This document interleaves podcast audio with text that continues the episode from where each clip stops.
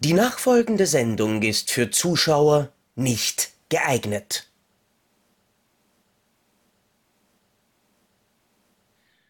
Ja, herzlich willkommen zu Folge 46 von Depp und Deppert. Wir haben das Jahr bald voll und keine Angst, wir werden dann nicht aufhören. Nein, ihr habt wahrscheinlich Angst, Ja. dass wir nicht aufhören, aber wir werden nicht aufhören, denn wir sind ja so langsam hier für euch auch ein bisschen der Hit. Und äh, wir hoffen, wir werden nicht, äh, ja, irgendwann der Shit, womit wir beim Folgennamen sind. Wir machen nämlich vom Hit zum Shit. Äh, ja, Hollywood-Schauspieler, äh, die einst ganz oben waren, jetzt äh, ganz unten. Da wollen wir mal schauen, wer uns da so einfällt. Ähm, Ja, ich hab da, ich hab da tatsächlich gleich einmal einen, äh, der mir relativ flott einfällt. Und zwar ich. Ja, weil äh, du, du weißt ich, habe, ich, ich war ja auf den, auf, den, auf den Höhen des deutschsprachigen Independent-Films, in dem ich den, den ersten österreichischen Boxfilm Auer gedreht habe. Und äh, nachdem. aua, aua, ich erinnere mich, aua. Nachdem ich dieses Meisterwerk abgedreht habe, äh, landete ich in so einer Scheiß-Filmproduktion von so einem Herrn Jürs oder sowas. Das war, das war ganz, ganz, ganz furchtbar, wie man nur so tief sinken kann. Aber nein, ich glaube, wir, wir reden wirklich von Leuten, die von ein bisschen weiter oben zu ein bisschen weiter unten gefallen sind. Und Ja. erinnere, mich erinnert das immer so ein bisschen, wie, wie, wie wie kann ich das sinnbildlich beschreiben? Ach ja, an den Sturz von äh, Nakatomi Plaza. Nur ist, es, nur ist es nicht Alan Rickman, weil der ging von Stirb langsam zu Harry freaking Potter und war sowieso generell ein absolut großartiger Schauspieler. Nein, ich finde, wir ja. können keine Folge starten, in der es über bekannte Schauspieler geht, die Scheiße drehen, ohne über den Meister der Scheiße zu reden, Bruce fucking Willis. Ja, also wer hätte das, wer hätte das damals gedacht, dass dieser Karrieresturz mal so ausfallen würde? Also ich Ja. weiß, ähm, Bruce Willis, ich habe ihn vor Stirb langsam schon in Sunset gesehen, Dämmerung in Hollywood, mit James, an der Seite von James Garner, übrigens eine ganz nette ähm, Hollywood-Comedy äh, von, von ähm, oh Gott, ähm, wie heißt der denn? Warte mal, ich muss ja mal gucken, äh, von Mr. Pink Panther nämlich, äh, von Blake Edwards, ja. ja, und war, war ein Flop, war aber sehr unterhaltsam. Spielt in den 20ern in Hollywood so ein Krimi-Ding. Und Blind Date, äh, Verabredung mit einer Unbekannten, wo er, mit, äh, wo er ein Date mit Kim Basinger hat. Übrigens auch Blake Edwards. Äh, und der war verdammt witzig von 1987, also quasi aus der Langsamzeit kurz davor. Ein unglaublich lustiger Film, äh, wo ein Date so richtig aus dem Ruder läuft. Fantastisch. Er hatte natürlich dann ja auch seine, seine extrem bekannte Serie, das Model und der Schnüffler. die, die, hat ihn ja, Ähm, die hat ihn ja überhaupt erst bekannt gemacht. Das Die hat ihn ja. bekannt gemacht. Davor, Ja. war, äh, davor war er mal als Bösewicht in Miami Vice zu sehen, als Typ, der seine Ja, Frau schlägt und so. Äh, geile Folge übrigens tatsächlich. In der ersten Staffel. Aber Model und der Schnüffler war unglaublich erfolgreich, lief damals auf RTL Plus. Ähm, er und Sybil Shepherd, die sich beide auf den Tod nicht ausstehen konnten. Mhm. Und man dachte damals immer, dass Sybil Shepherd so das Biest ist. Aber ich glaube, dass auch Mr. Willis da nicht so ganz unschuldig war äh, mit seinem dievenhaften Gehabe, was wohl sehr häufig auch zum äh, Tragen kam. Ja, klar, stirb langsam, denn ein Riesenhit.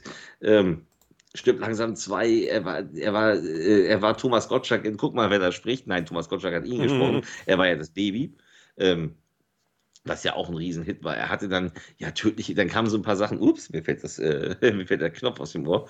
Äh, tödliche Gedanken war so ein mittelmäßiger Thriller. Hudson Hawk war auch ganz furchtbar. und ist Aber so, du hast Last Boy Scout, glaube ich, übergangen. Last Boy Scout kam, kam erst danach. Last Boy Ah, kam laut- nach Hawk. Laut OFDB, ist- ah ja, stimmt, die sind alle 1991, weil äh, in der Mhm. OFDB steht Last Boy Scout davor. Ja, der, der war auch großartig. Der Tod steht ihr gut. Oder zumindest. Wobei, bei- bei, Last Boy Scout muss man sagen, dass Tony Scott den Film gehasst hat, Okay. weil, weil Last Boy Scout, ich liebe Last Boy Scout, ich habe Last Boy Scout damals im Kino gesehen und war fasziniert. Es war einer der ersten brutaleren Actionfilme, die in Deutschland auch ungekürzt mit einer 18er Freigabe, also ungekürzt dann auch waren, weil in Deutschland waren die Filme ab 18 trotzdem geschnitten.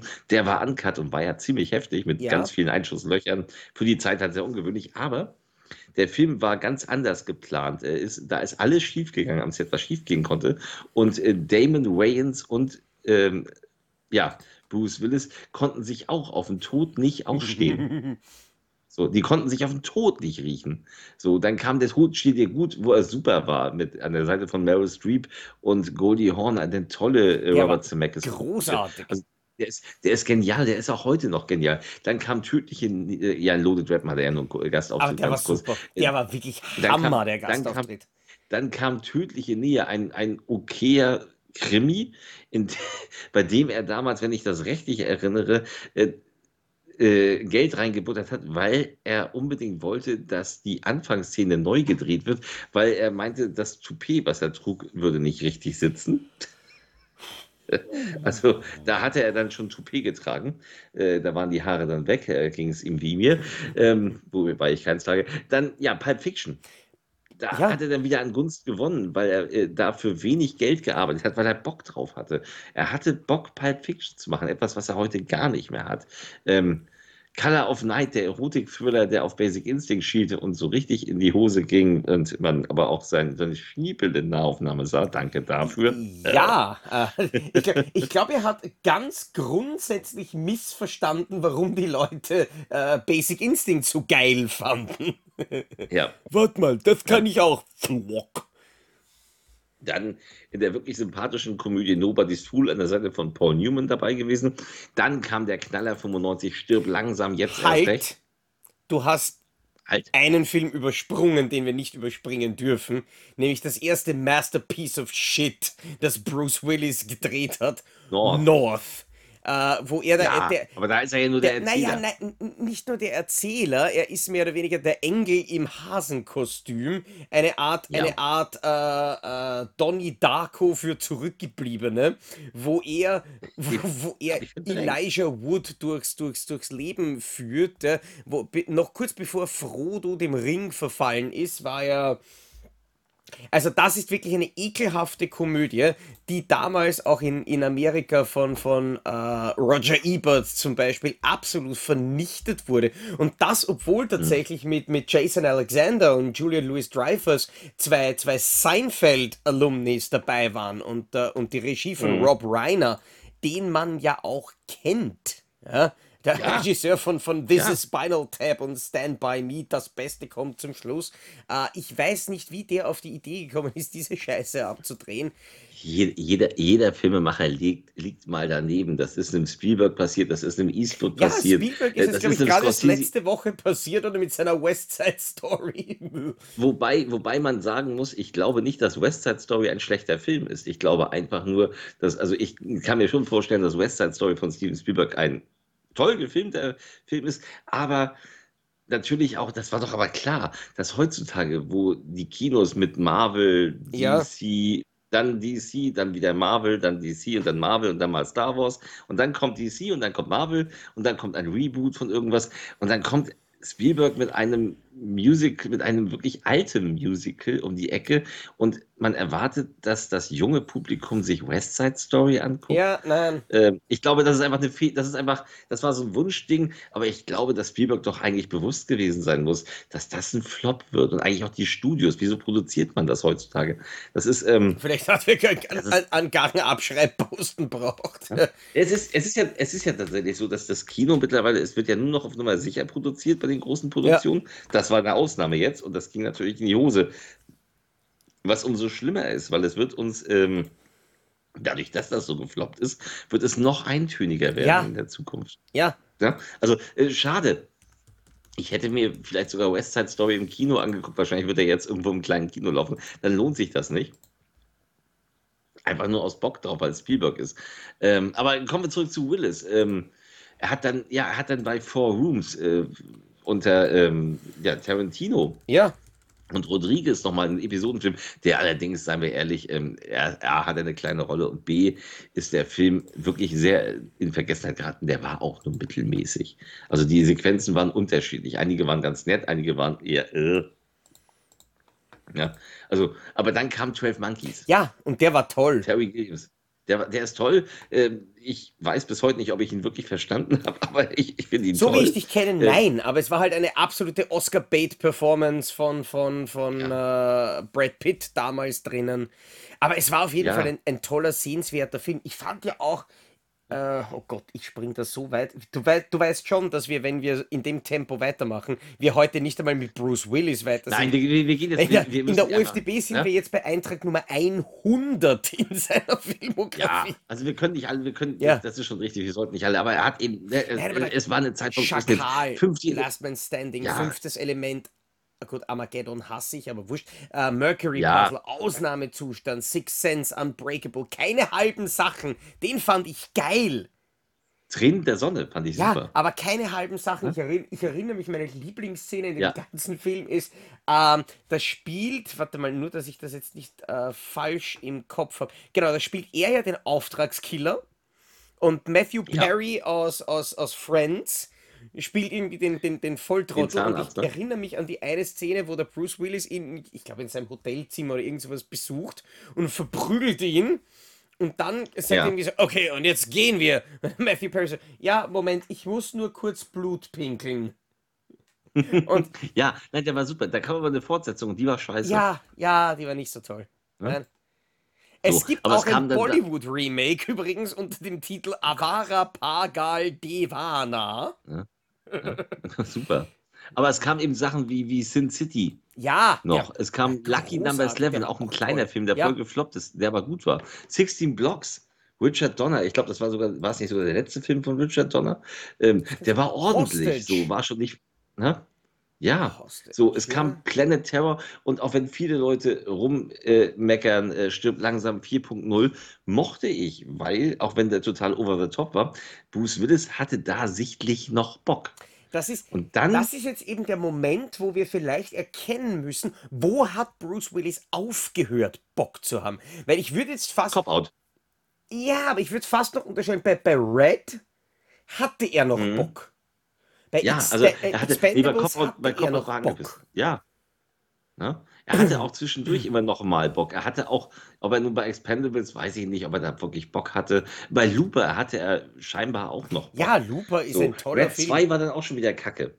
Ne? Und G.I. Joe, das war auch so ein Auftrags. Er hatte ja nachher auch keinen Bock mehr auf Action. Also hatte er schon viele Jahre vorher nicht, hat es aber wegen der Kohle immer wieder gemacht.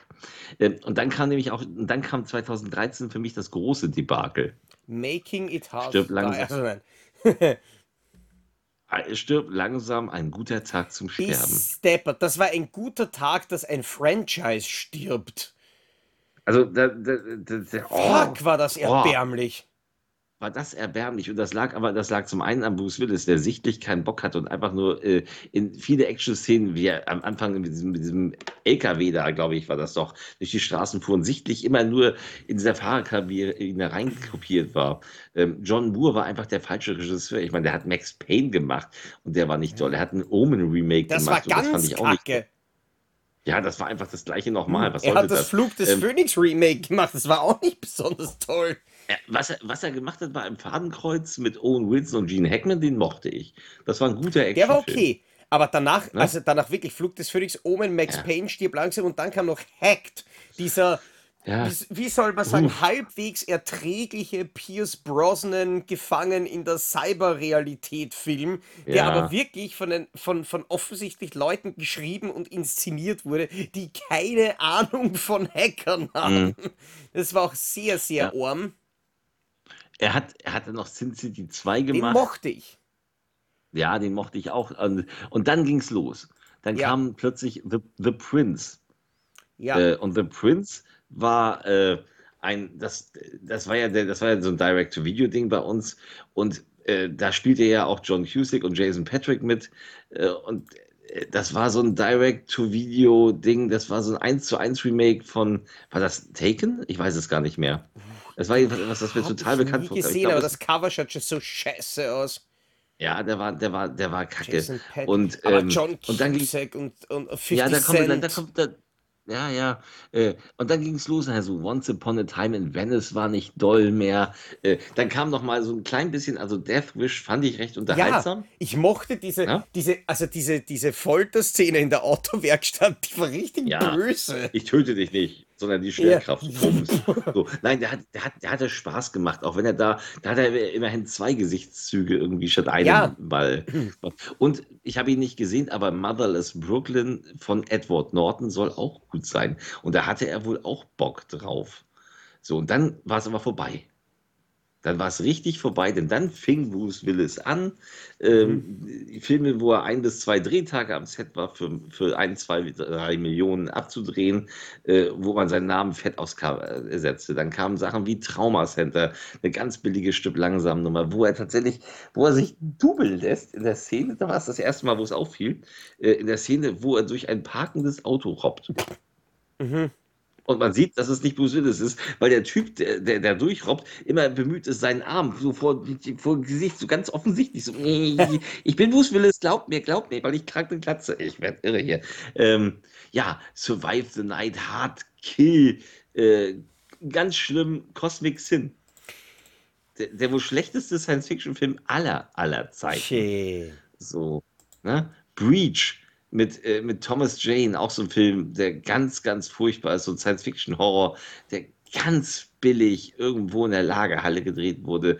Ähm, Apex ist jetzt gerade gekommen, da hat der Feldmann auch ganz doll gejammert, der hat nämlich besprochen, der meint, da ist Bruce Willis immer nur einzeln im Bild, als ja, als Reaktion auf die anderen, ist in der Action überhaupt nicht drin und war maximal ein Drehtag am Set und es geht so weiter. Und wenn man mal guckt, in der IMDb hat er gerade 1, 2, 3, 4, 5, 6, 7, 8, 9, 10, 11 Filme, die fertig gedreht sind, die in der Post-Production sind, ähm, in denen er mitspielt.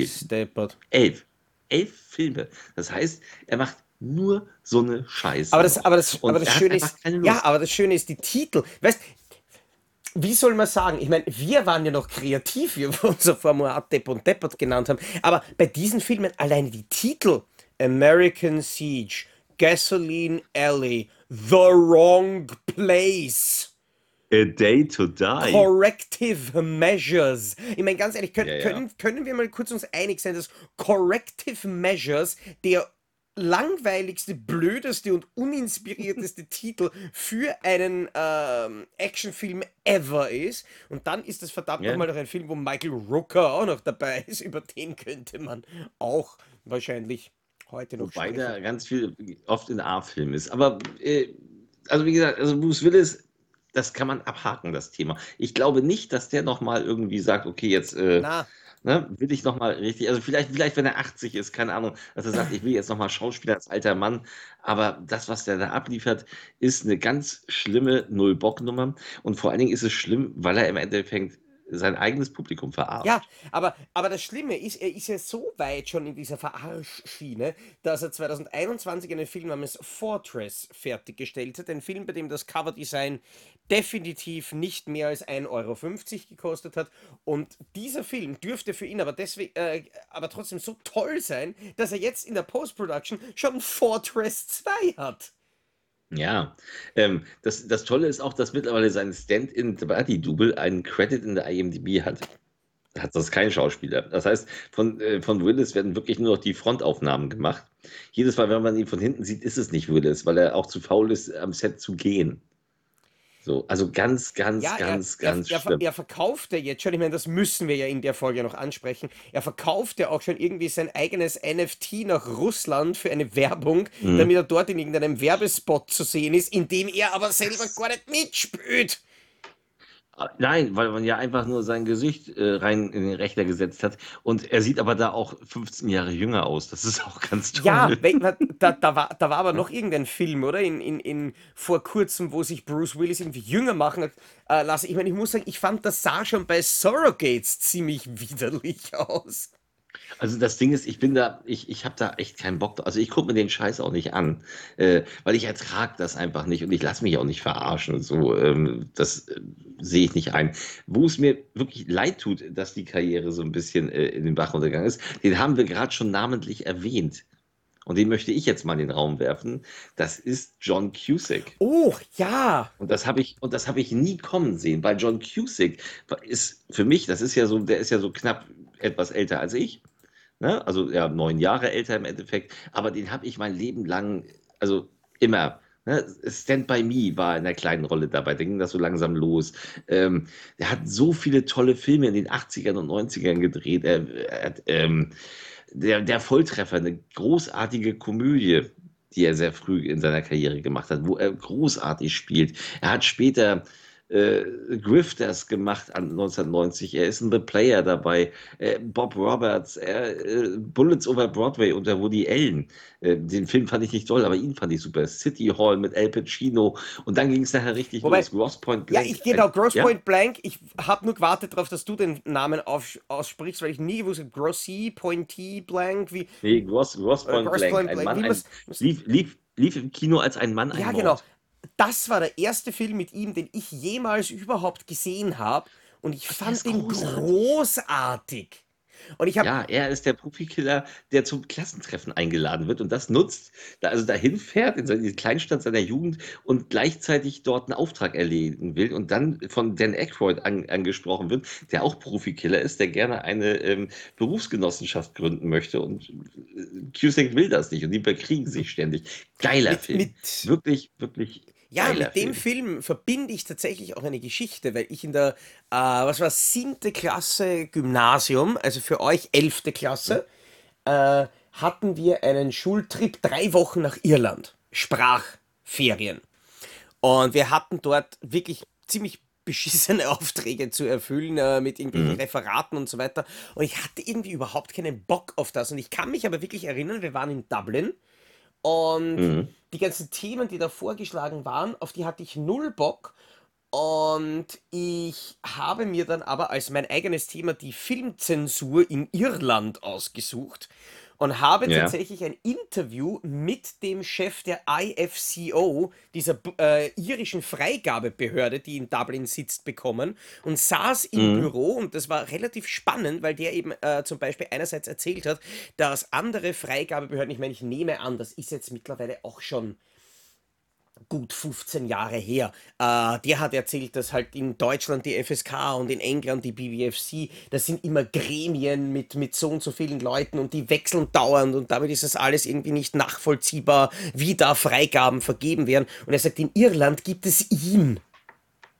Und er okay. prüft seit 30, 40 Jahren damals jeden einzelnen Film, jeden einzelnen Kinotrailer, alles, das es in Irland zu oh sehen gibt, geht durch ihn.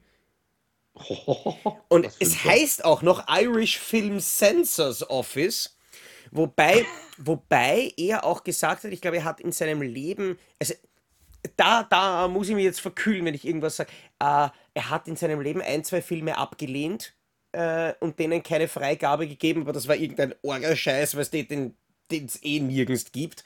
Aber grundsätzlich mhm. kriegt in Irland so ziemlich alles eine Freigabe und selbst das Lustige ist, ähm, hat er gesagt, bei den Filmen, die es in Irland nur zensiert gibt, kann er meistens nichts dafür, weil genauso wie es mit Deutschland und Österreich ist, ist ja Irland England. nur ein relativ kleiner Teil und wenn die BBFC irgendwas beanstandet, dann wird das zensiert und weil für Irland und England immer dieselben Discs hergestellt werden, kriegt er dann ja. gleich schon einmal nur die unzensierten Fass, äh, die zensierten Fassungen zu sehen, obwohl er oft meint, also ich hätte die unzensierte auch freigegeben, ihm war das wurscht gewesen. Es war ein wirklich mhm. großartig sympathischer Mann und da kann ich mich eben erinnern, dass ich, nachdem ich Grossy Pointy Blank äh, immer nur im Fernsehen irgendwie gesehen hatte, eben meistens auch in einer zensierten Fassung. Und ich in Irland, äh, wo ich mich halt auch ein bisschen mit Filmen beschäftige, tatsächlich viele von meinen ersten so billigen Einpfund ähm, Trash-Action- B-Movie, DVDs oder irgendwie so einkauft hat. Also das war ein Wahnsinn. Da hat so Geschäfte gegeben. Sowas kenne ich bei uns nicht. Das war, das mhm. war aufgebaut wie eine Videothek also wirklich mit, mit so Displays, wo die, wo die Titel mit Frontcover drinnen standen. Und dann waren ja. das aber so lauter 1-Euro-Scheiß-Sachen. Nur, dass du ja. die halt dann gekauft hast und nicht gemietet. Da habe ich tolle Dinge rausgehört, wie One-Man-Army oder irgendeinen so Scheiß. Und, und eben auch dann plötzlich gesehen in diesem Regal äh, ein Mann, ein Mord. Und den habe ich mir gegönnt. Und da waren wir ja bei solchen, äh, wie, wie sagt man da, bei solchen, solchen, solchen äh, Familien, halt einquartiert. Ja. Und ich weiß noch, da haben wir irgendwelche anderen aus der Klasse besucht und waren dort bei irgendeiner Familie und ich hatte die DVD gerade im, äh, im Dings und hab gedacht, da können wir den schauen und äh, ja. Hab hm. den in Irland in irgendeiner Gastfamilie um 8 am Abend mit, mit anderen 13-Jährigen, die kaum ein Wort verstanden haben, auftritt, weil ich das in irgendeinem äh, super Billigsdorfer Geschäft ausgezahlt habe, nachdem ich mit dem Herrn ge äh, gequatscht habe, der den Scheißfilm geprüft hat. Also es war eine relativ orge Situation, aber ich glaube, ich drifte ein bisschen ab vom Thema. Ein wenig. Nein, also das Ding ist, um es mal etwas abzukürzen, John Cusack hat immer eine geile Gratwanderung gehabt zwischen Unterhaltungsfilmen. Er, hat, er war in Con Air dabei, hat dann aber hinterher dann für den Anspruch Mitternacht im Garten von Gut und Böse unter Clint Eastwood mhm. gemacht. Er war in der schmale Grat dabei, hat dann aber Turbulenzen und andere Katastrophen mit Billy Bob Thornton und Angelina Jolie gemacht, der ganz nett war. Er hat Being John Malkovich gemacht, ein völlig abgefahrener Film, den ich ziemlich der geil finde. Der war großartig, der ist grandios, ja und hat im, und hat im Anschluss, und den finde ich noch viel grandioser, High Fidelity gemacht. Mein absoluter Lieblingsfilm mit ihm, der ist so fantastisch. Das Ding, wo er einen Plattenladen ja, ja. Äh, Nick Hornby äh, Romanverfilmung, die, wo die Fans erstmal auf die Barrikaden gingen, weil das Ding eben nicht in England spielte, äh, sondern in Amerika. Und aber hinterher, als sie den Film gesehen haben, total beruhigt waren. Übrigens, da hat auch der große Durchbruch ähm, von Jack Black, der einen grandiosen Auftritt hat und total überzeugt. Er war in American Sweethearts an der Seite von Julia Roberts und ähm, Billy Crystal. Er war in Identität, einem großartigen Thriller. Das Urteil mit, das Urteil mit Gene Hackman, ein geiler ja. Film. So, ähm, er war in Zimmer 1408, den ich für einen Super. ziemlich gelungenen Stephen King ja, finde. Einer der besten. So, er war in 2012 Emerys grandiose Materialschlacht im Endeffekt. Ich mag den ja, Film, auch wenn der Strunzen doof er ist. War in, ich, ich fand ja sogar War Inc. Als, als quasi billige Version von Lord okay. of War, der war auch in Ordnung. Hot Tub Time Machine. Finde ich geil. Den Hot Tub Time Machine finde ich Ich mag super. den extrem. Ja, ich auch. So, und dann ging es aber so langsam, dann kam Shanghai mit Choi und Fat, der war okay. The Raven habe ich nie gesehen. Ähm, äh, Frozen Ground, da spielt er, glaube ich, einen Killer. Ich glaube, das ist der mit Nicolas Cage. Der war aber okay noch. Äh, da war Richard Nixon in der Butler, also wieder anspruchsvolles Ding. Ähm, und dann kam, und dann ging es dann ging's so richtig langsam runter. Motel Room 13, so ein Thriller mit äh, Robert De Niro, der auch nicht immer nur. Ich wollte wollt gerade sagen, das bringt mich gleich zu dem nächsten Typen, über den wir heute reden nein, nein, können. Wobei, wobei der hat aber, der hat aber immer noch große Filme dazwischen. Also das darf man nicht, das ist, finde ich, Ne? Der ist nicht im Trash-Bereich gelandet. So, und dann kam Maps to the Stars, wo er eine kleine Rolle im Endeffekt hat, aber der auch noch wirklich richtig gut war, wahrscheinlich von David Cronenberg, sein, sein wahrscheinlich letzter wirklich großer Film. Weil dann ging es los. Dann kam Drive Hard. Und Drive Hard, uh, wo er den Geiselgangster spielt, der Thomas Jane, ein ganz billiger ah, Action-Thriller. Ja. Dann war eben The Prince mit Bruce Willis, was ich schon erzählt ja. habe. Ein furchtbarer Film. Dann kam er nachher nochmal ganz kurz in, in Dragon Blade mit, äh, mit Jackie Chan, ist er ja dabei, ähm, aber auch kein guter Film. Er ist in Hot Tub Time Machine 2 hat er ausgesetzt, er ist nur in der unrated Version in der, in der Schlussszene kurz zu sehen, aber ein ganz furchtbarer Film, wie ich finde. Und dann wurde es schlimm. Dann kam Puls, dieser Zombie-Film, also, der völlig. Ganz, nein, war. ganz ehrlich, Puls äh, ich habe diesen Film gesehen, weil, weil äh, Mrs. Zocki ist ein riesengroßer Stephen King-Fan. Und ich, hab, ich, ich habe tatsächlich meine Stephen King Library extrem aufgestockt in den letzten Monaten, um quasi so mhm. ziemlich alle Stephen King-Verfilmungen irgendwie aufzunehmen, dass wir die schauen können. Und nachdem ich ja. Puls gesehen habe, habe ich, weil ich weiß nicht, ob du Letterboxd kennst, dieses, diese Seite, mhm. wo man halt ja, quasi sein Filmtagebuch führen kann. Und ich bewerte dort alles, was ich schaue, mit Sternen. Da kann man mir auch nämlich ebenso als Film Social Media folgen und sieht halt, was ich sehe und bla bla bla. Äh, ich schreibe dort keine Bewertungen. Aber mhm. nachdem ich Puls gesehen habe, war ich wirklich verleitet, eine Einzeilen englische Filmbewertung zu schreiben. Und ich habe nur reingeschrieben, The Drugs that made Stephen King write this should be ashamed of themselves. Also mhm. das war, das war ein elendiger Dreck von, von Handy-Zombies, die von, von, von Strahlen zu irgendeinem Turm geführt werden und dann um den herumgehen und so, what the Fuck ist diese Ja, und Scheiße? dann, äh, das ist aber noch nicht, das ist noch nichts gegen Singularity, in dem er spielt, wo ich dachte, oh, ein Film mit John Cusack, das ist ein Schweizer Science-Fiction-Film, der dermaßen langweilig und kacke ist. Das ist, oh, River Runs Red, auch so ein langweiliger Film, Never Grow Old, so ein ganz blöder Western, wo er mit schmierigen Haaren rum. Dann gab es Utopia, eine Serie, eine Amazon-Serie, glaube ich, die allerdings auch nach kurzer Zeit eingestellt wurde, was kein gutes Zeichen ist. Und ja, also ich hoffe, weil, weil ich weiß, also im Gegensatz zu Bruce Willis, John Cusack gibt sich ja immer noch Mühe. ja. So, aber ich glaube einfach, dass, dass, dass da, also da muss schon was charakterdarstellermäßig passieren, dass er eine geile Rolle kriegt, weil sonst ist er einfach weg vom Fenster. Also der wird immer da sein, klar, der wird auch immer irgendwelche Rollen machen, aber die große Karriere ist da jetzt leider scheinbar vorbei. Und das macht mich sehr traurig, weil ich finde ihn eigentlich ganz toll. Ja, ja, ich, ich, ich mag ihn auch. Ich finde ich find ihn wahnsinnig sympathisch, aber nur nachdem, nachdem wir ihn ganz kurz angesprochen haben, ich würde das jetzt in dem Fall wirklich, wirklich kurz äh, machen, ähm, wenn wir über, über Robert De Niro sprechen, weil, wie du sagst, ich meine, er hat, weißt du, der, der Unterschied ist halt eben auch, wenn man sagt, trotzdem, wenn man sagt, dass die, die großen Leistungen von einem John Cusack wären, verglichen mit den großen Leistungen von einem Robert De Niro, immer noch ein Absturz ins Unendliche. Und natürlich dreht er momentan noch geile Filme. Ich meine, ich fand zwei vom alten Schlag scheiße. Okay, ja. Ja, scheiße war der Äh, nicht, der war, der war okay. ich fand den ziemlich Ja, mies. Dafür fand ich wiederum Malavita ziemlich leiwand.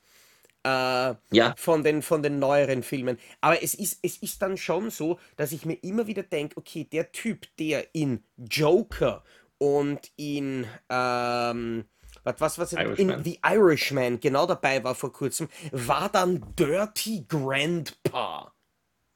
Und ganz ehrlich, Dirty Grandpa ist geil. Sorry, Dirty Grandpa muss ich eine Lanze und ich äh, werde den übrigens jetzt bei Pantoffelkino auch vorstellen als Partyfilm. Ich finde den super. Also ich finde, natürlich ist das kein toller Film, aber ich finde den super unterhaltsam. Immer Ärger mit Grandpa hingegen, Ja, das ist eine ziemlich ich mäßige habe Komödie. Aber Dirty Grandpa, ja gut, er, er, er will ficken, ficken, ficken, ficken, ficken. Na und? Lass ihm das. Ähm, Wobei stimmt, äh, ich finde, ich finde, der Film ist wobei, lustig. wobei ich dir in dem Fall tatsächlich zumindest so weit recht geben muss, dass ich mir nämlich auch gedacht habe, bis deppert, was dreht der Typ da? Und ich habe ich hab nur Ausschnitte aus dem Trailer gesehen, weil die damals im Fitnessstudio bei mir auf und ab gerannt sind. Und ich habe mir jetzt Mhm. irgendwann einmal in Lockdown, ich glaube es war im 2328. Lockdown, habe ich mir den Film einmal angeschaut und ich war auch positiv überrascht. Ich meine, es war Der ist total es witzig. war, ja, es war eine durchschnittliche Komödie, aber war deutlich lustiger, Ja, als ich erwartet hätte. Und dann im sie. Anschluss sah ich immer Ärger mit Grandpa und das war wirklich Dreck. Ja, aber das Ding ist eben, äh, ja, das war tatsächlich Also Dreck. das, Aber, äh, nein, aber ähm, das, aber das ist wirklich ein Film, wo ich mir denke, jetzt, jetzt ganz im Ernst, nur kurz, warum dreht Robert De Niro sowas? Der, weil er ja auch irgendwo seine Rente nein, es kann, muss. es kann ich, nicht sein, dass der Typ Geld braucht. Hat er einfach Bock zu arbeiten. Und ich glaube einfach, dass es einfach schwierig ist, wenn man ein gewisses Alter erreicht hat, nur noch interessante Filme zu drehen. Außer du produzierst dich selbst. Und das tut er ja nicht. Also ich glaube, der will einfach nochmal, der will es nochmal wissen und arbeitet halt. Und ja, er hat mittlerweile einige Gurken dazwischen, um Gottes Willen. Aber er hat auch, äh, also zum Beispiel auch die Entführung von Bus 657 fand ich gar nicht so Nein, der war scheiße. gar nicht so scheiße. Nein, Ja, der war, der war der war okay. So, ähm, also, ähm, ja, also der ist noch nicht auf dem, der ist noch nicht im Trash-Film-Bereich und das, glaube ich, wird, er, wird auch nicht passieren. Dann wird er wahrscheinlich eher aufhören. Also De Niro hat das nicht, wer- äh, hat das nicht nötig. Aber ja, natürlich, natürlich macht er heute keinen Cape 4 mehr oder keinen Raging Bull und auch keinen Taxi Driver. Ähm, aber er macht, er, er macht auch noch ordentliche Arbeit und na, da, da bin ich vorsichtig. Also bei, bei De Niro bin ich vorsichtiger als bei Al Pacino, ähm, der für mich häufiger im Dreck gelandet ist und Ja, langweiligere Filme gedreht hat. Aber auch da würde ich das gar nicht als Trash bezeichnen, wo mir, äh, wir, wir sind sehr männlich, also wir sind heute mit sehr vielen männlichen äh, Stars hier tatsächlich, aber wo es mir auch in der Seele wehtut, ist tatsächlich John Travolta. au, au. Kann, kann bitte irgendjemand den Typen erschießen, der ihm sein Toupet, Toupet aufgetackert hat? Das, äh, das Ding ist, davon ist er ja los. Ja, eh. Das ist ja, das, also diese, diese Toupet, diese ganz schlimme Toupet-Zeit war, war furchtbar mit ihm. Also, ähm, Hand aufs Herz, John Travolta hatte ja mehrere Karriere-Hochs und Tiefs immer wieder. Also der, ne, es ging ja mit, mit Grease ging es ja richtig los bei ihm damals, 1978. Ähm, hat er dann bis äh, mit seinen Tanzfilmen äh, Saturday Night und ähm, Staying Alive und so ja noch halten können. Blowout war damals super. Und dann ging es bergab, da wollte man ihn nicht mehr gucken. Dann kam sein nächstes Comeback Ende der 80er mit Guck mal, wer da spricht. Mhm. Ähm, das wurde dann auch, das ging dann auch mit immer mehr Sequels und so bergab und dann kam 94 Pipe Fiction, was seinen größten Karriereschub nochmal gab, weil in den 90ern war er mit Broken Arrow, mit Face Off, ähm, mit, mit Mad City war auch mhm. gut. Äh, er, war in der, er war in der schmale Grat dabei. Äh, Zivilprozess war in Ordnung, wehrlos finde ich, fand ich gut. Ja. Er hat dann leider Battlefield Earth gemacht. Wobei Battlefield Earth, ich meine, ich weiß, das ist halt was, das kann nur ich anerkennen, aber der ist so scheiße. Vor allem, ja. vor allem von, von, von Scientology-Gründer L. Ron Hubbard geschrieben, die Vorlage. Ja. Ich meine, der ist, der ist wirklich elendiger Dreck, aber ich mag ihn irgendwie. nee, ich mag den nicht, aber er hat andere geile Filme. Ich mochte Basic. Ja. Ich mochte den, ich mochte den 2004er Punisher. Ähm, äh. Ich mochte Love Song von Bobby Long. Ich mochte auch Be Cool, obwohl er schwächer als Schnapp ja, Be, war. Nein, Be Cool so. war vor allem nur, nur geil wegen, wegen uh, The Rock. Ich kann meine Augenbraue ja. raufziehen. Das war ja, Hammer. sicherlich. Das war Hammer. Ja, gut. Er hatte noch einen riesen Hit. Ich fände ihn furchtbar. Das lag aber an Tony Scott und nicht an John Travolta äh, mit Perlheim 1, das 2, war 3 mit dem Remake. unerträgliches Drecksfilm. Richtig, aber der war unglaublich erfolgreich noch. Und dann ging es bergab. Dann kam Old Dogs äh, mit Robin Williams an der Seite, äh, der dann gefloppt ist. Er kam nochmal von Paris with Love, wo er dann tatsächlich Glatze trug. Okay. Und das sah cool aus. Ja, ich mochte den. Dann kam Savages und dann ging es bergab. Killing Season war der erste Film, wo er, äh, wo er übrigens an der Seite von Robert De mhm, Niro ja. ja, äh, als, als, als Killer spielt, wenn der Perücke auf die aussah, als hätte man ihm eine Gummimatte auf den Kopf ja, getackert. Ja, das war ganz furchtbar. Ich sehe das Speed Kills, ja. ach du Scheiße, das sind alles Filme, ja. die so, so mies ausschauen. Das habe ich, das, die habe ich nicht einmal mitbekommen. The Fanatic, ach du Scheiße. Ja, das war, das war alles furchtbar. Der einzige richtig, also was wirklich noch richtig, richtig gut war, war In the Valley of Violence mit Ethan Hawke. Und ihm ein geiler Western tatsächlich. Ja.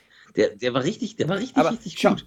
Schau, ähm, schau dir mal äh, das, das Poster von The Fanatic an. Das schaut John Travolta Oha. aus, wie Tom Hanks, äh, nachdem er gegen, äh, nachdem er gegen einen Laternenpfosten gerannt ist. Ja. Oder ja, Fanatic war furchtbar, Poison Rose war auch grausam. Rage. Tage der Vergeltung. Burning Speed, so ein Tiberius-Titel, ganz furchtbar. Ja, nein. Ähm, nein, er soll tatsächlich, und mittlerweile, er hat ja dieser, dieser schrecklichen Perücke, die er jahrelang getragen Gott. hat, hat er abgeschworen.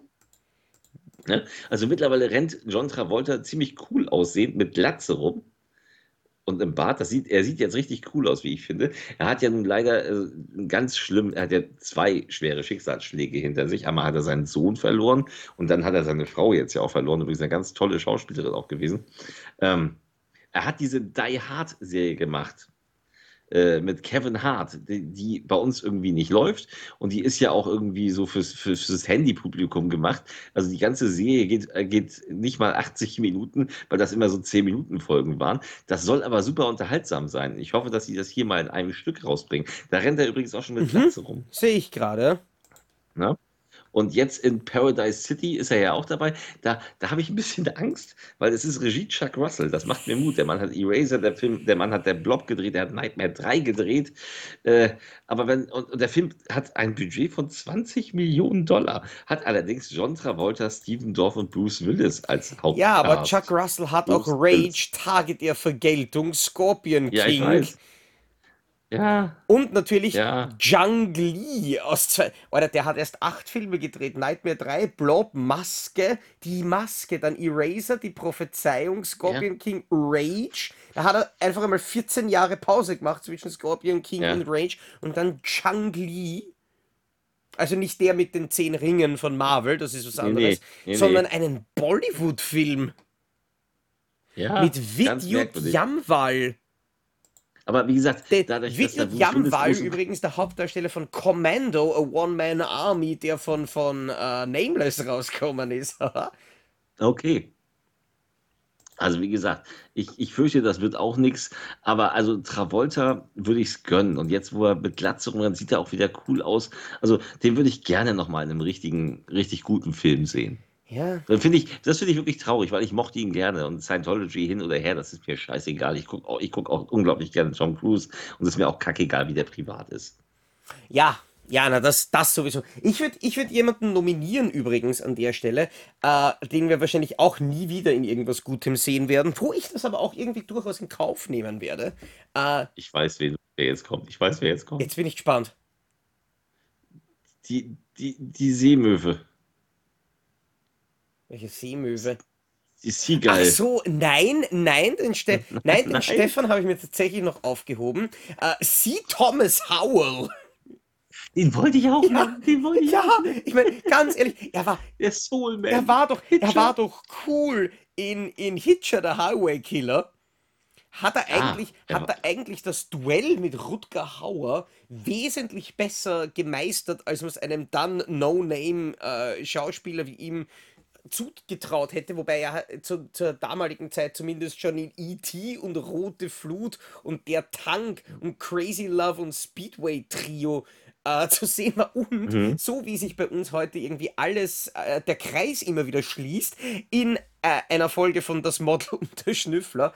Ähm, aber dann landete er irgendwie in der Nach 2000er Zeit bei The Asylum, nämlich nicht nur Ja. als Schauspieler, sondern auch als Regisseur und hat dann Ja. Filme gedreht wie Krieg der Welten 2 oder Der Tag, an dem die Erde stillstand 2, was ich übrigens immer noch für einen der großartigsten Titel der Filmgeschichte halte. Ich meine, nach Titanic Mhm. 2. Ähm, aber nachdem ja der große Klassiker aus den 50er Jahren und der dann auch eigentlich relativ schlecht mit Keanu Reeves äh, wieder neu gedreht wurde, The Day the Earth Stood Still. Und die Asylum-Version heißt The Day the Earth Stopped. Ja, das ist auch. Ja, nein, Ja, aber er ist ein paar, er ist, er ist mittlerweile in einigen Serien dabei. Er ist in Criminal Minds dabei. Er war wohl kurz auch in Walking Dead. Ist an mir vorbeigegangen. Ich habe auch irgendwann aufgehört, Ja. Mist zu gucken. Ähm, also, der hat sich, äh, er, ist, er hat noch ein paar Rollen, die so im Fernsehen, aber die auch eher so Gastauftritte sind. Also, die große Karriere von C. Thomas Howell, ja, die ist im Arsch. Ich muss, ich muss aber echt sagen, äh, der, die, der, der erste Eintrag in seiner aktuellen OFDB-Filmliste, den ich besitze in meiner Sammlung, ist die Nummer 41 mit der Serie The Blacklist. Alles, was danach kommt, habe ich nicht einmal. Habe auch nichts davon gesehen. Ich glaube, der schlimmste Filmtitel, den ich da sehe, ist Hashtag Cannibal Island. Also ich finde ganz ehrlich, wer ein Hashtag in einen Filmtitel äh, macht, ja. kann gerne mal bei mir vorbeikommen und sich einen Tritt in die Eier abholen. Nämlich einen, nämlich wirklich einen, der da die Gogaun durch die Nasenlöcher ausschießt. Einen, den man sich verdient, wenn man so einen Dreck macht. Ja. Alter, stimmt. wirklich sick people. Ein Weihnachtswunder. Holy shit. Ich, ich möchte mal ganz kurz noch einen weiblichen Darst eine, eine weibliche Darstellerin äh, reinwerfen, die gar nicht der riesengroße Star war, die aber in ordentlichen Filmen dabei war und jetzt mittlerweile ganz abgestürzt ist. Vivica A. Fox. Ich Ah, hoffe, ja. ich spreche sie richtig aus. Die damals in Independence Day in der kleineren Rolle dabei war und mit Set It Off einen großen Action-Durchbruch hatte, der ganz gut im Kino lief, diese Frauen, die Banken ausrauben. Ähm, sie war dann halt in Kill Bill natürlich Das, dabei. das war, finde ich, Teilen. ihre beste, ihre beste Rolle. Das war doch die, die Anfangs, der Anfangskampf, sie und, und Uma Thurman in einer, ich glaube, zehn Minuten dauernden Kampfszene, wo sie dieses komplette Haus zerlegt haben. Das war, das war großartig. Mhm. Dann war sie später nur noch in so mittelmäßigen Videokram wie Hard Corps an der Seite von Jean-Claude Van Damme. Ja, die, die, die uns vielleicht heute auch noch einmal begegnen könnte. Ja, ja, ja, ja, ja, ist auch, also na klar, das ist auch der große Abstieg. Und mittlerweile ist es ganz schlimm, weil sie Sharknado 2 zum Beispiel. Geiler Film. Ähm, ja, aber natürlich ein totaler Trash. Und äh, mit äh, ganz viel von so einem Kram. The Good, The Bad and The Dead. Ja, what the äh? fuck. Wobei, aha, aha, aha, aha, aha, magst du dir kurz von The Good, The Bad and The Dead den Originaltitel anschauen? Weil ich, ich mich, mich jetzt, jetzt gerade wirklich kurz ausgehört. Der Film heißt Forgotten, geschrieben mit einem Vierer, dann G-O-T okay. und dann einem Zehner. Okay. Mag sich bitte derjenige, der sich diesen Titel ausgedacht hat, anstellen bei mir vor der Tür für den Tritt in die Eier? Sie war dann übrigens auch mal im Independence Day Sequel dabei, was übrigens keine große Auszeichnung Nein, der ist, weil der äh, ich habe ihn noch nicht gesehen, aber ich wage jetzt einfach einmal zu behaupten, Sharknado 6 ist besser. Ist auf jeden Fall unterhaltsamer weil tatsächlich ist es, es ist unglaublich. Und mittlerweile hat die Frau auch ganz viele, ganz, ganz viele Filme auf einmal in der Pipeline. Hier sind auch wieder Post-Production 3, 4, 5, 6, 5 sind fertig, andere sind am Film und Pre-Productions. Filme wie Maschas Mushroom. Wei weißt du eigentlich, mit wem sie aktuell gerade die ganze Zeit dreht? Na? Mit David Dakota. Oh, ja, dem, das, äh, das lässt dem, dem, was, was, äh, wie kann man David Dakotas Karriere kurz zusammenfassen?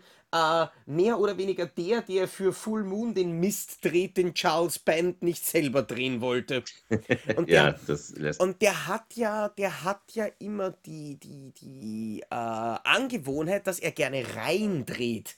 Also da hatten, ja. ich weiß noch, einmal bei unserem äh, Nummer 13 Podcast war, war ich ja genötigt, mir einen von seinen 1313 Softcore-Schwulen-Pornos anzuschauen. ähm, wobei ich mich tatsächlich ursprünglich gefreut habe auf den Film, weil der hieß irgendwie Giant Killer Bees und im Trailer waren so wirklich ganz, ganz furchtbare CGI-Bienen zu sehen, die dann aber, ich glaube tatsächlich, alle Szenen von den Bienen auch im Trailer waren und die Rest, den Rest von der Zeit hat man irgendwie gesehen, wie sich irgendein durchtrainierter Typ in der Dusche einseift. Aber ja. jetzt, jetzt hat er irgendwie die The Wrong-Serie. Und da hat die, die Vivica Fox hat mit ihm gedreht The Wrong Crush, The Wrong Man, The Wrong Friend, The Wrong Cruise, The Wrong Stepmother, The Wrong Boy Next Door, The Wrong Cheerleader Coach. What the oh fucking fuck is The Wrong Boy Next Door? Oh, sorry, I, I, I didn't want to fuck you. Uh. das, sind, ja. das sind nämlich immer so, und ich habe über diese Filme tatsächlich bis jetzt noch nichts rausfinden können, außer dass sie in der IMDb mit immer Freigabe TV14 und ungefähr 80 Minuten Laufzeit, also halt so typisch, äh, typisch Dakota äh, gelistet sind, mit auch irgendwelchen Bildern, wo, wenn man, jetzt, ich bin jetzt gerade bei The, Bo uh, The Wrong Boy Next Door, da ist überraschenderweise, wirklich überraschenderweise für diejenigen, die die Filmografie von, von Dakota kennen, auch wieder ein Foto von einem durchtrainierten Typen ohne T-Shirt drauf. ja, der Kerl hat ja schwulen Pornos gedreht, Hardcore-mäßige, bevor er dann mit, mit, äh, mit Full Moon äh, angefangen hat. Hat er eigentlich auch, wenn ich so an, an so nackte Oberkörper, so Männer mit nackten Oberkörpern denke, hat er Auer eigentlich auch gedreht? Äh, das war ein anderer großartiger Regisseur. Fiel mir nur gerade so ein. Gut.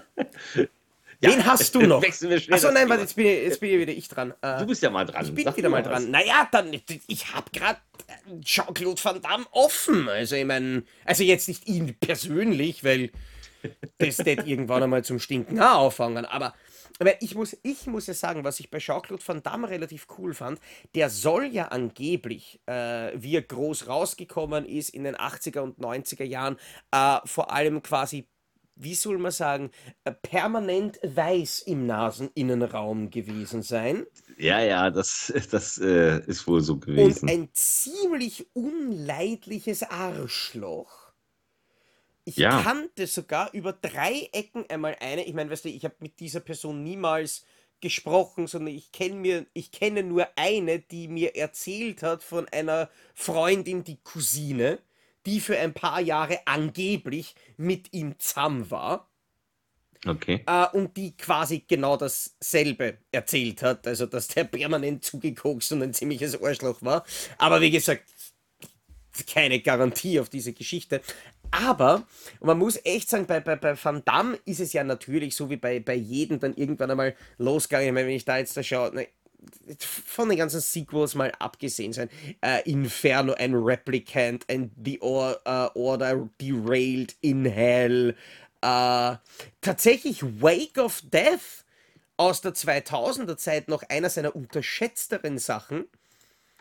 Äh, Ja. und ein ganz skurriler Beitrag eigentlich zur deutschen Filmzensur, weil ein Film, der damals für eine harte Bio-JK-Freigabe zensiert werden musste, um, ich glaube, eine Minute noch in der Kniebohr-Szene, die ich nie besonders hart gefunden habe, äh, der dann auch Ja. noch indiziert wurde in der geschnittenen Fassung und dann, ich glaube, nach zehn Jahren Index-Dasein einfach gestrichen wurde und jetzt ab 16 ist. Ja. Äh, War aber auch relativ langweilig. Ja, aber er hatte, er hatte schon Das nicht so schlechte Action. Leider geht bei mir gerade Ja, der ja. UFP nicht, weil ich wollte gerade nachschauen, wer den gedreht hat. Aber ich glaube, da. Ah, jetzt geht's wieder. Der Philippe Martinez, der gefeierte Regisseur von General Commander mit Steven Seagal und dem Chaos-Experiment mit Val Kilmer. Es wird relativ lustig, weil je mehr ich nachschaue zu dieser, äh, zu dieser Folge, desto länger wird die Folge, weil ich habe gerade die nächsten zwei Namen, die wir. Ich, ich, denke, ich denke, wir werden dieses Thema auch noch ein anderes Mal Es noch mal wird, es fortsetzen wird notwendig sein, aber ganz ehrlich, wenn da, Ja. wenn's da bei, äh, bei, bei Van Damme wirklich die Sachen anschaust, die er dann, die er dann gedreht hat, Second in Command, Hard Corps, Six Bullets, Ja. Enemies Closer, Swelter. Was ist das für eine Kacke? Keine Ahnung. Pound Er of hatte, Flesh. er hatte, er hatte, er hatte ja mit äh, seiner Jean-Claude Johnson-Serie, die leider dann ja nach einer Staffel Ich eingestellt wurde. Dafür hasse ich Äh. den Jeff, ganz ehrlich. Weil das war, ich kann mich noch erinnern, das ist nämlich eben das, was ich, was ich ansprechen wollte. Der, der Van Damme war ja früher zugekokst und ein Arschloch, aber aktuell habe ich immer wieder das Gefühl, dass er sehr wohl diesen, diese, diese Selbstironie voll cool drauf hat. Mhm. Weil ich fand schon JCVD richtig Ja. geil. Am besten ist, wie seine Mutter anruft in der Bank. Junge, und er so, Mama, ich bin doch gar nicht der Bankräuber. ja, ja, fand ich super. Nein, aber äh, er war, äh, mein Gott, wie oft habe ich ihn im Kino gesehen? Ne? Also wie oft habe ich zuerst auf Video natürlich die ganzen Sachen, die ich noch nicht im Kino gucken durfte, also geballte Ladung mit stählerner Faust, Leon und jedes Mal stand drauf sein bester, sein härtester Mhm. Film. Ähm, und mit Universal Soldier ging es dann los. Das war mein erster Kino Van Damme der und das war geil. natürlich dann auch? War das geil. Don, Dolph Lundgren versus Jean-Claude Van Mhm. Damme. Und der Film war für die Zeit extrem hart. Heute ist er auch ab 16. Damals war das so ein Wunder, dass der ab 18 ungekürzt kam. Äh, muss man sich mal vorstellen. Mhm. Und dann kam ohne Ausweg, der eigentlich ganz nett war, harte Ziele, brauchen wir nicht überreden. Äh, Timecop fand ich auch immer Ja. super. Sudden Death hat mir Spaß gemacht. So, und dann ging es bergab. Dann hat er sich nachher so mit Maximum Risk, war schon nur noch so mäßig von Ringo Lamb, Double Team von Joy Haag war, äh, Knock-Off war völlig abgedreht, aber auch nicht gut. Dann kam der Legionär, der eigentlich auch ziemlich langweilig war. Universal Soldier, die Rückkehr, um Gottes Willen. Ja. Äh, und dann Inferno, dieser Selbstfindungs-Wüstenfilm, äh, damit war, damit war Feierabend für lange, lange Zeit, bis dann JCVD kam und später natürlich Expendables 2. Ähm, und dann Universal Sol Soldier Day of Reckoning und Regeneration vor allen Dingen, die ich beide sehr geil finde. Mhm. Du nicht? Was? Doch? Universal Soldier Day of Reckoning war super. Allein, allein, super. Dann war das, war das nicht der Film, der mit dieser, äh, mit dieser Ego-Perspektive Home Ja. Invasion anfängt, wo, wo die ganze Familie umgebracht wird? Das war ein Wahnsinn. Im Grunde war es Apocalypse Now und er war, er war Marlon Brando. Ja, ist tatsächlich so. Ist die gleiche Geschichte, auf der es basiert. Also äh, im Herzen der Finsternis. Das, äh, die ist schon lose Day of Reckoning. ja.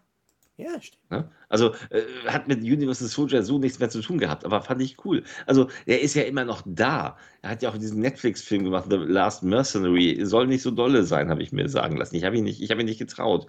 So macht viele europäische eher so Action-Dramen, We Die Young, The Bouncer und so. Aber äh, ja, also die Kinokarriere ist eindeutig vorbei bei Jean-Claude. Ja, wobei ich auch sagen Ja? muss, äh, hatten wir Jean-Claude Van Johnson? Ja, hatten wir ganz kurz. Ähm, Ja. wobei ich echt sagen muss, ich war damals so angepisst auf, auf, auf Amazon, weil das Amazon. war damals, ich bin ja kein Streamer. Ich schaue ja die Sachen gerne äh, physisch von, äh, von Disc. Und ich habe auch nie so diese, diese, diese Pilot Seasons oder sowas bei Amazon verfolgt. Mhm. Außer die eine, wo war Jean-Claude Van, äh, Van Johnson und dann war The Tick Mhm. und dann war, glaube ich, irgendeine Cowboy-Scheiße oder irgend sowas war, war Mhm. da noch dabei. Und ich habe mir wirklich von, von, von allen dreien die erste Folge angeschaut und die, die Cowboy-Sache gut war unerträglich langweilig. The Tick war für mich so ziemlich das What the fuck soll das sein? Uninspirierter Superhelden-Kack. Ja? Mhm. Ähm, Und dann kam, dann kam ja, Jean-Claude und den fand ich Johnson. natürlich großartig und ich habe natürlich dafür Ja, gestimmt, dass diese Serie weitergeführt wird. Aber nein, ich Ja. weiß nicht, wieso äh, ein Großteil der Leute wirklich für The Tick gefilmt, äh, gestimmt hat. Und ich glaube, diese Ja. scheiß Serie rennt immer noch, oder? Ja, ich, ich, ich habe sie nicht gesehen. Also ich habe Jean-Claude Van Johnson sehr genossen, weil er sich da sehr auf die Schippe genommen Ja, hat. und es war Also das war, das war einfach spaßig. Das hat richtig Spaß gemacht. Allein äh, die Dreharbeiten jedes Mal, die sie gefilmt haben, Ja, das war so ja, lustig. ja. Ähm, ne? Ja, hat nicht sollen sein. Schade, aber immerhin sind die sechs Folgen, die es da gibt, ziemlich unterhaltsam. Könnten sie mal auf Und Blu-ray bringen, eigentlich. Ja. Die Arschlöcher. Äh, Tja. Ja, ähm, wollen wir uns denn die anderen Knallerfiguren Ich, aufsparen? wür, ich würde fast sagen, ich meine, ich habe natürlich jetzt noch Steven Seagal äh, Ja, schon den, offen den, auf, auf meinem Bild, aber ich sehe auch, dass wir schon seit 55 Minuten drauf sind. Mhm. Und ich, ich, ich finde, das ist einfach genug von unseren Stimmen für das, für das arme, unschuldige Publikum. Das ist, äh, Ach komm, lass uns Sigel noch schnell ja, machen dann machen gut, ja, gut, wir. Also jetzt hast du ihn schon erwähnt, dann machen wir jetzt noch, dann machen wir noch die Möwe. Ähm, ja, Bin Sigel, ich, froh, bin ich froh, dass wir nicht in der Pornofolge wären, weil da hättest du bei, der, bei dem letzten Satz nur einen einzigen Buchstaben ändern müssen. Äh, ja, das stimmt. Okay, okay, ich habe, ich habe einen Äh. neuen Lieblingsmoment in der heutigen Folge. Die Hm. drei Sekunden, die Krischi gebraucht hat, um diesen Witz zu verstehen. Äh? Ähm, nein, äh, ganz ehrlich, ich weiß noch, wie damals Nico äh, Kino war. Ja. 88 war ich 13, konnte ich auch nicht sehen. Auf Video kam, den fand ich immer recht mit, mittelmäßig. So war auch geschnitten, Ja. ausgerechnet auch äh, beim, beim Tod von Henry Silver, dann hm, danke. Ähm, aber dann kam Hard to Kill.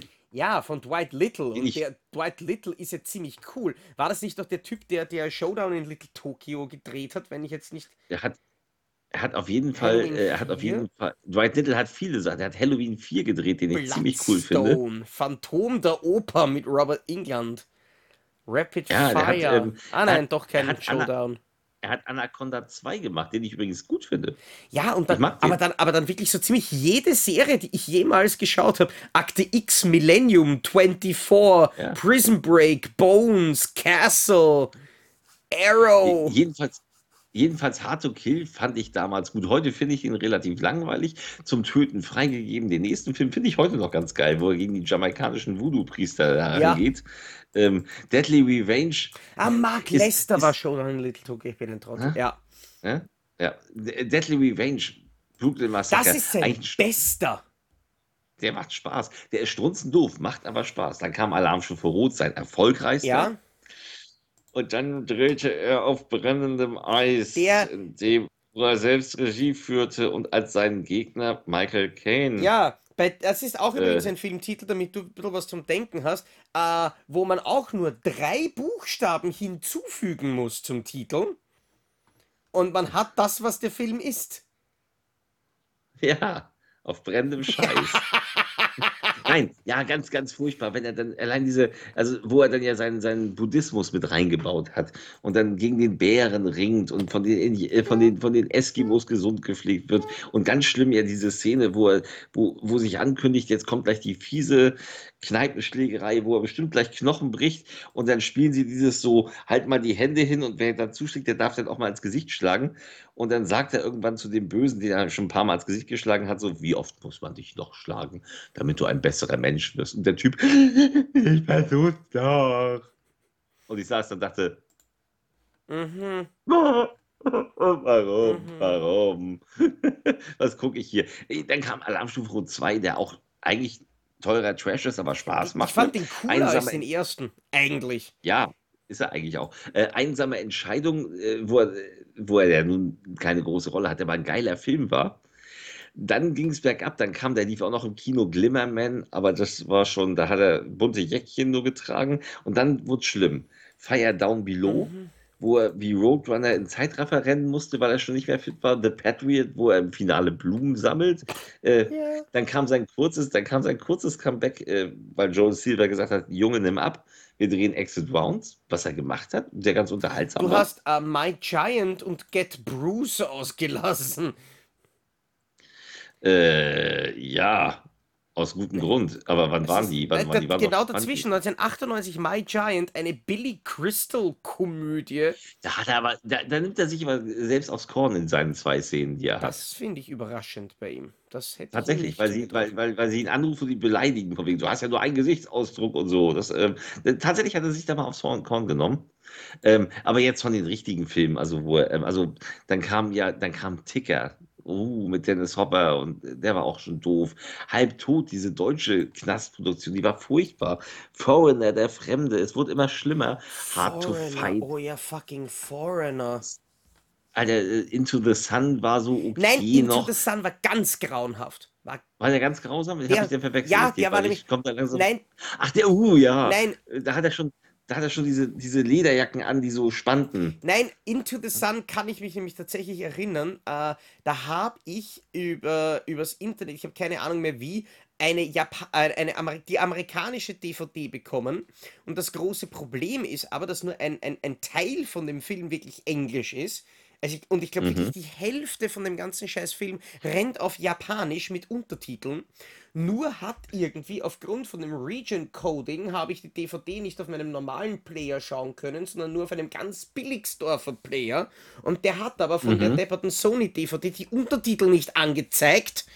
Also ab, ja. Sie sehen davon, dass der Film einfach Rotz war, bin ich einfach die Hälfte von der Zeit dort gesessen und habe in die Luft geschaut, weil ich kein Wort verstanden habe von dem, was sie da gesagt haben. Ja.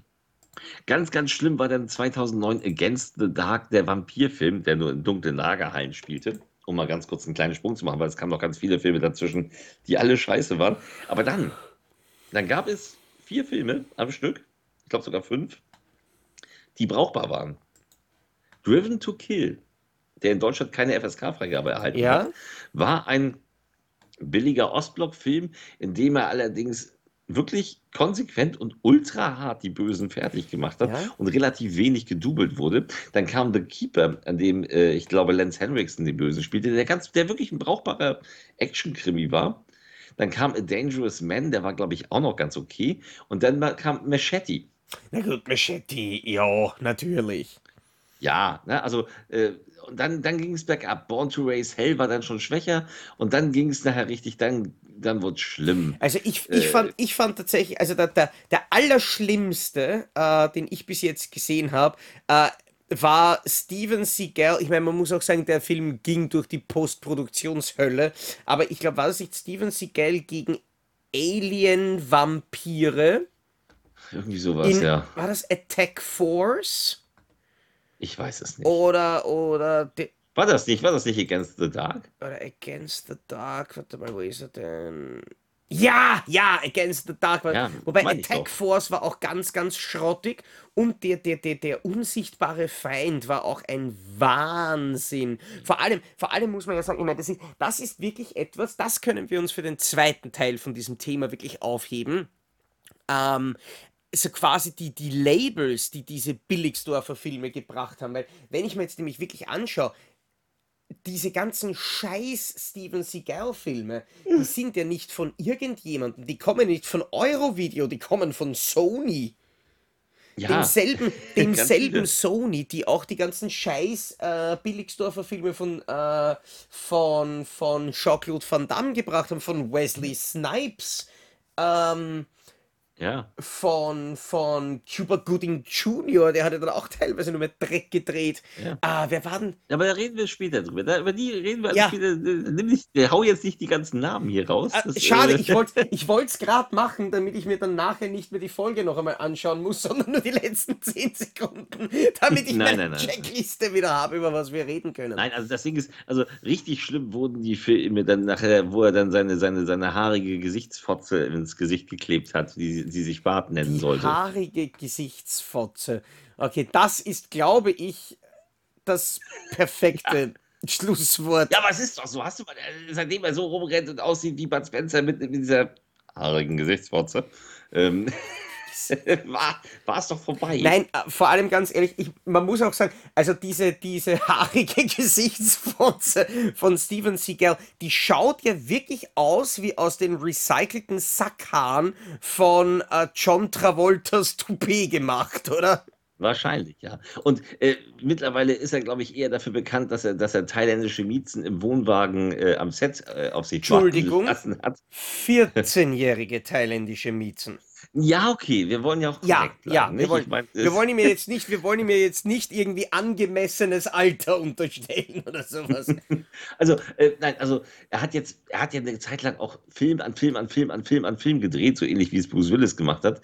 Ähm, meistens im Sitzen tatsächlich. Er hat in seinen Filmen nachher immer, er hat immer die, die Kämpfe hat er meistens ausgesessen, Im weil er sich nicht mehr Sinne des Wortes. Ich fand sie immer schon geil, wo sie in Nahaufnahmen immer nur mehr seine Hände so gefilmt haben und das dann irgendwie zusammen. und was, was nämlich so lustig war, weil ich habe äh, tatsächlich von einem seiner, seiner auch überraschend unschlechten äh, letzten Filme, nämlich dem Urban Justice, der auch so eine wirklich yeah. dreckige Optik hat, wie auch der, der Driven to Kill ähm, habe ich, wie ich den Blu-ray-Check, das Review gemacht habe zur Nameless-Veröffentlichung, habe ich so eine äh, Steven Seagal-Style-Kampfszene inszeniert mit mir gegen mich. Und es hat tatsächlich, es war tatsächlich ein Drehaufwand von 30 Minuten und ein Schnittaufwand von weiteren 30 Minuten, um aus dem und dem eine tatsächlich fast brauchbare Kampfszene zusammenzustückeln, die nicht wesentlich schlechter ist als das, was Steven Seagal in der letzten Zeit abgeliefert Richtig. hat. Also. Ja. ja. Schlimm, also ganz, ganz schlimm. Äh, er hat wieder einen Film in der Pre-Production, The Tip of the Spear. Mm. Und Writer Keone Waxman, sein, seine Standard- äh, Hure, die seine Filme dreht. So. ja. Muss, muss man ja sagen, so, äh, der hat ja auch nur Dreck gedreht, The Mercenary, irgendwas und äh, 26 Credits, davon sind, glaube ich, 27 mit Steven Seagal. Mhm. Er hat die True, diese schlimme True Justice Serie gedreht mit ihm, Maximum Conviction, the, ja, äh, Contract to Kill, Killing Salazar und uh, also ein Dreck nach dem nächsten. Da haben sich zwei gefunden, sollen sie doch heiraten. Aber äh, Keone Waxman wird manchmal auch genannt Darby Black. Hm, Barbie Black? Darby Black. Oder Darby Black war sein Pseudonym, wie er 1998 den äh, wesentlich bekannteren billigen B-Movie-Trash gedreht hat, nämlich The Sweeper oh. mit Dolph uh. Lundgren. Das ist auch ein richtig bekackter Film gewesen. Fein. Aber äh, wir wollen nicht abschweifen. Wir werden mit Steven Seagal jetzt diese Sendung ja, beenden. Ihr ja. habt, ihr habt ja, nächste Woche sind wir wieder da. Dann nehmen wir nämlich, dann nehmen wir etwas Tolles vor. Ähm, wir haben die beschlagnahmten Filme durch. Also so halb. Deswegen nehmen wir jetzt die entschlagnahmten Filme. Ja, und ich habe noch, erinnere mich nächste Woche, ich habe noch von einem ganz lieben Zuschauer von uns als Goodie äh, Fotos zugesandt bekommen von, von seiner Sammlung beschlagnahmter ja, okay. Filme und die würde ich auch kurz herzeigen, über die können wir auch sprechen. Ich sag's jetzt einfach einmal nur in der Hoffnung, dass es der Krischi sich merkt, weil ich habe es nämlich letzte Woche schon vergessen, wie wir, die, wie wir den, den, den letzten Teil von der beschlagnahmten Serie gedreht haben. Aber Ja, ich würde sagen, das reicht für heute. Genug beschissene Filme Genau. gesehen, äh, genug das Gesicht von Krischi gesehen. Ähm, ich würde sagen, vielen Dank fürs Zuschauen. Ich hoffe, ihr hattet wieder einmal das, was äh, man ansatzweise irgendwie so landläufig als Spaß-Äquivalent bezeichnen könnte, bei dem, was wir da von uns gegeben haben. Falls es euch tatsächlich äh, wieder des gesunden Menschenverstands gefallen hat, würden wir uns natürlich freuen, wenn ihr nächste Woche wieder einschaltet, denn Donnerstag 17 Uhr gibt es wieder eine brandneue Folge von Depp und Deppert und bis dahin geht's scheißen. Tschö. Tschüss, schöne Woche. Ich glaube, es hat noch nie jemand einen YouTube-Podcast mit den Worten geht's scheißen beendet. Sorry. Sehr gut.